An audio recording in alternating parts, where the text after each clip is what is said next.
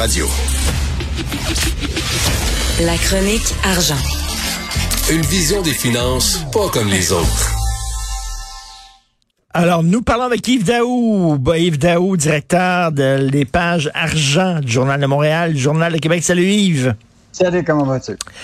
Ça va? Écoute, j'étais en train de lire un texte justement dans les pages argent du journal. Si on s'en parle souvent de ce sujet-là, mon cher Yves. Québec qui verse une subvention de 3 millions de dollars à Pepsi. Pepsi, tabarnak. Pepsi, là. Je te parle pas d'une petite, petite, petite entreprise. Pepsi qui font des gonzillards de dollars. Ils ont-tu besoin d'une subvention de 3 millions de dollars pour aller produire des chips au maïs? Donc, euh, Richard, tu sais qu'on suit euh, vraiment le, tous les subventions qui sont faites par euh, le ministère de l'Économie ou par le gouvernement du Québec. Là. Ces, ces subventions-là apparaissent dans la, ce qu'on appelle la Gazette officielle. Personne ne regarde ça à part de nous. et, et là, écoute, c'est incroyable. Québec va verser 3 millions à Pepsi ok, au nom de l'autonomie alimentaire. Écoute, Sylvain Larocque, notre journaliste, a commencé à regarder ça. Et là, l'idée, là, c'est que Frito-Lay, qui est une filiale de Pepsi euh, Co, hein, compte investir 90 millions pour installer une unité de production euh, pour produire des chips au maïs. Eh oui. Et ça, ils disent que ce projet-là euh, vise à favoriser l'autonomie alimentaire du Québec. Or, moi, je, je on, a parlé à des spécialistes hier et ils comprennent pas le Au lieu de manger les chips des autres, on va manger nos chips à nous autres, faites ici. Oui, faites ici par qui? Par Pepsi. Est-ce ce que je sache, c'est pas une entreprise québécoise, Pepsi?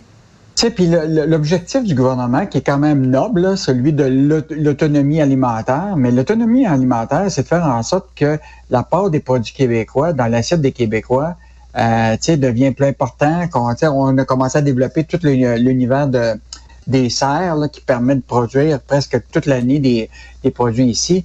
Mais maintenant, de donner une subvention à une entreprise comme PepsiCo qui a engrangé en 2021, je vais juste te dire, des profits nets, là, tiens-toi bien, de 8 milliards sur des revenus de 80 milliards.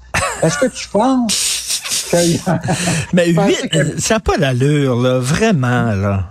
Non, non, écoute, euh, puis en même temps qu'il y avait cette subvention-là, euh, là, je te parle d'une subvention, là, ça veut dire que ça, c'est de l'aide.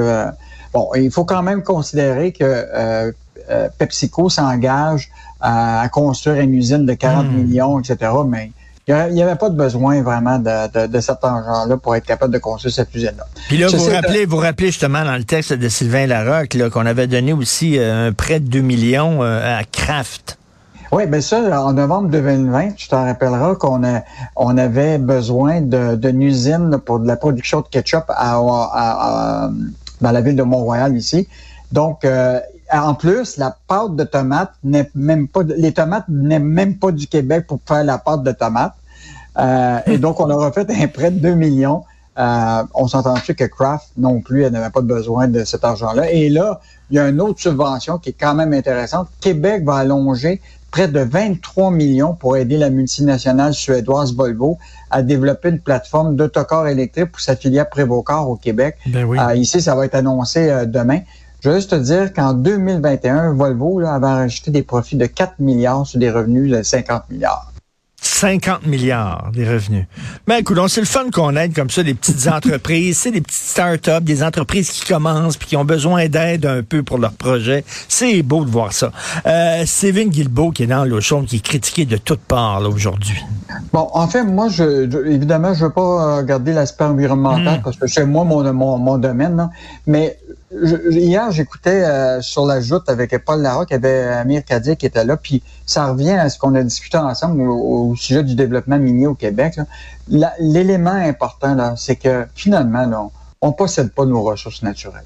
Comprends-tu? Et là, le, ce qui est intéressant, c'est Equinor, OK, qui est la, une multinationale de l'énergie, là, va mettre la main sur toute une zone pendant 30 ans, tu comprends-tu, pour de la production de barils de pétrole euh, au large de, du Labrador.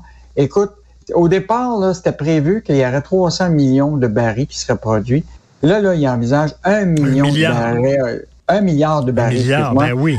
pour, euh, en compte tenu des découvertes qu'on fait en 2020. Et je te rappellerai que ce projet-là de 12 milliards, là, euh, la grande majorité de l'actionnariat appartient à Equinor. Et Equinor, là, c'est tu sais qui ça? Ça, là, c'est une entreprise qui appartient à l'État lui-même de la, de, de, la Norvège. Là. 67% appartient à eux. Après ça, c'est plein de fonds, euh, Blackstone, euh, des fonds euh, de financiers qui sont dans ça. Et juste te dire que Equinor, là, tu comprends qu'ils ont fait de profit en 2021, 10 milliards de profit pour toute leur année. Aïe, aïe. Donc, euh, c'est, puis là, ce qui est intéressant, c'est moi, je j'étais toi, j'achèterais tout de suite une maison à, à Saint-Jean-Terre-Neuve, parce que c'est quoi? Ils vont avoir des revenus pétroliers là, qui vont venir, des redevances de tout ça, d'à peu près 3 milliards. Écoute, le, le Terre-Neuve, ça va devenir le Klondike du, du Canada. Ben, Donc, euh, moi, j'achèterais une maison tout de suite. Ben, vous, ça va peut-être... Ben, 50 000 puis tantôt, ça va en, valoir 3 millions. Mais, mais, mais, OK, on laisse tomber l'aspect, effectivement, environnemental, puis on parle seulement de l'aspect économique. Le fait qu'on va pomper du pétrole, est-ce que ça veut dire qu'on va le payer moins cher à la pompe? Ah, ça, je, moi, je, je mettrais même, je miserais même pas 1000 dollars dans, dans cela parce que, écoute, les prix de, de l'essence là continuent à augmenter partout. Et même euh, ce matin, euh, on a un article de Jean-Michel Genois Gagnon parce que tu sais que le gouvernement de l'Alberta et de l'Ontario ont annoncé officiellement, là, eux autres, là, qu'ils étaient pour baisser la taxe sur l'essence, hein, pour euh, hmm. pour tous les, les consommateurs. Et Québec dit toujours non à, cette, à cette mesure-là, parce qu'ils disent, écoute, c'est la première fois qu'on entend parler de ça, ils disent, en baissant les taxes sur l'essence, les pétrolières vont être trop gourmandes, puis ils vont se remplir les poches parce qu'ils estiment qu'ils vont augmenter leur marge de profit en baissant les taxes. On n'a rien compris dans cette déclaration-là du bureau du ministre des Finances. Il y a presque aucun lien vraiment économique. Quand tu sais, eux autres, je comprends que l'État du Québec, là, avec les taxes sur l'essence, écoute, ça rentre là dans les coffres de l'État là, à, à pelleter là. Et euh, donc, euh, c'est sûr, on va continuer à payer des taxes sur l'essence. Les prix vont, vont être encore euh, très élevés. puis ben là, la question, c'est qu'il faut peut-être regarder nous autres notre modèle. Qu'est-ce qu'on veut? Est-ce qu'on veut viser parce que la consommation des F-150 là, ça va continuer là. Ben oui.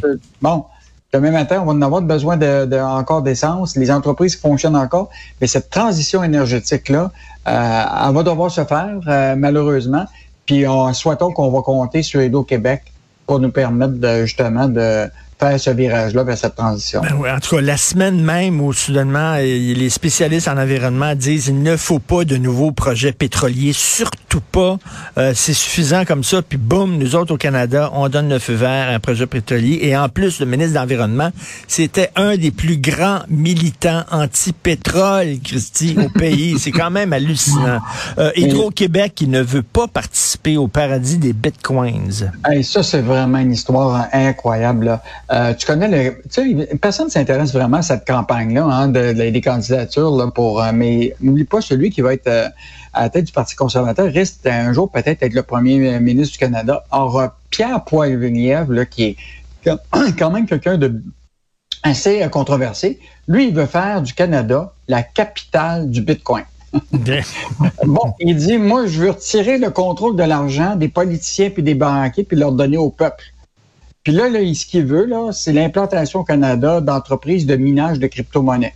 OK, ça c'est bon pour euh, pour les compagnies d'électricité, pour Hydro-Québec, parce que ça, ça, ça, ça bouffe beaucoup d'électricité, ça. Oui, sauf qu'Hydro-Québec là, veut mettre le haut là là-dessus parce que c'est très énergivore.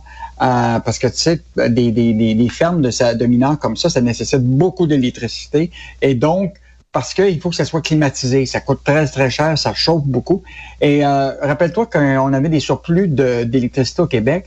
Éric Martel avait ouvert, la porte là, à l'idée de, tu sais, que venez-vous-en au, Québec, là, les crypto-monnaies, on va ouvrir ça. Et entre 2017 et février 2018, imagine-toi, il y a eu pas moins de 300 projets qui ont été proposés à Hydro-Québec qui auraient consommé 18 000 mégawatts, ce qui représentait la moitié de la puissance de la société d'État.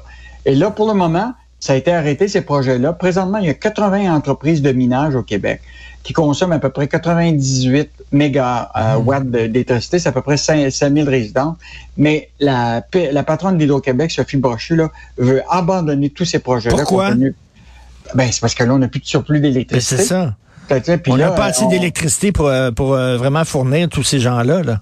Ah, puis l'idée, c'est que, tu sais, actuellement, on veut des, des, projets industriels qui vont être intéressants, qui vont créer des jobs. Mm. Une usine de crypto-monnaie, là, ça ne crée pas des, des, tonnes de jobs. Hmm. Au moment où ce que tu crées la, le bâtiment, tout ça, après ça, il y, a très peu d'employés là-dedans.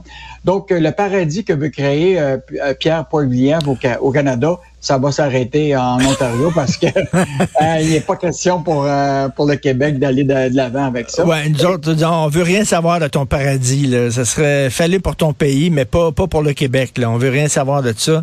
Euh, c'est peut-être une sage décision aussi.